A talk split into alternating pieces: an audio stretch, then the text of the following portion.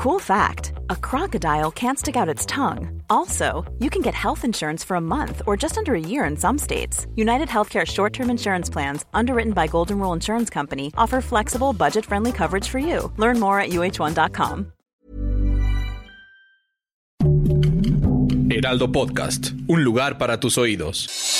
Noticias del Heraldo de México.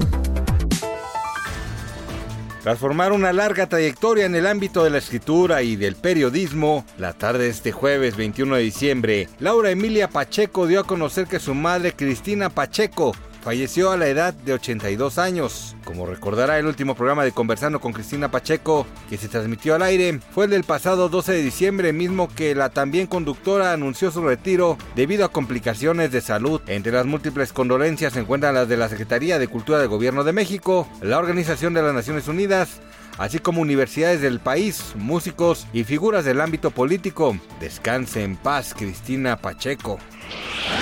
El presidente de México, Andrés Manuel López Obrador, puso en marcha la primera etapa del programa Agua Saludable en la Laguna Durango, misma que pretende erradicar las concentraciones de arsénico halladas en el agua que se extrae del subsuelo, ya que los mantos fráticos están sobreexplotados y que actualmente están generando problemas de salud entre la población.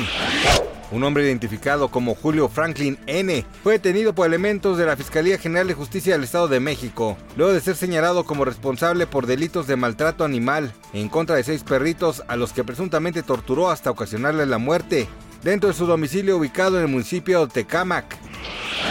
La jornada de este jueves 21 de diciembre se registró un tiroteo en la Universidad Carolina ubicada en Praga, la capital de República Checa. Horas después del suceso, a través de redes sociales, se difundieron fuertes imágenes del momento exacto en el que el responsable abrió fuego en un sitio dejando como saldo de más de una decena de personas fallecidas y varios heridos. Gracias por escucharnos, les informó José Alberto García. Noticias del Heraldo de México.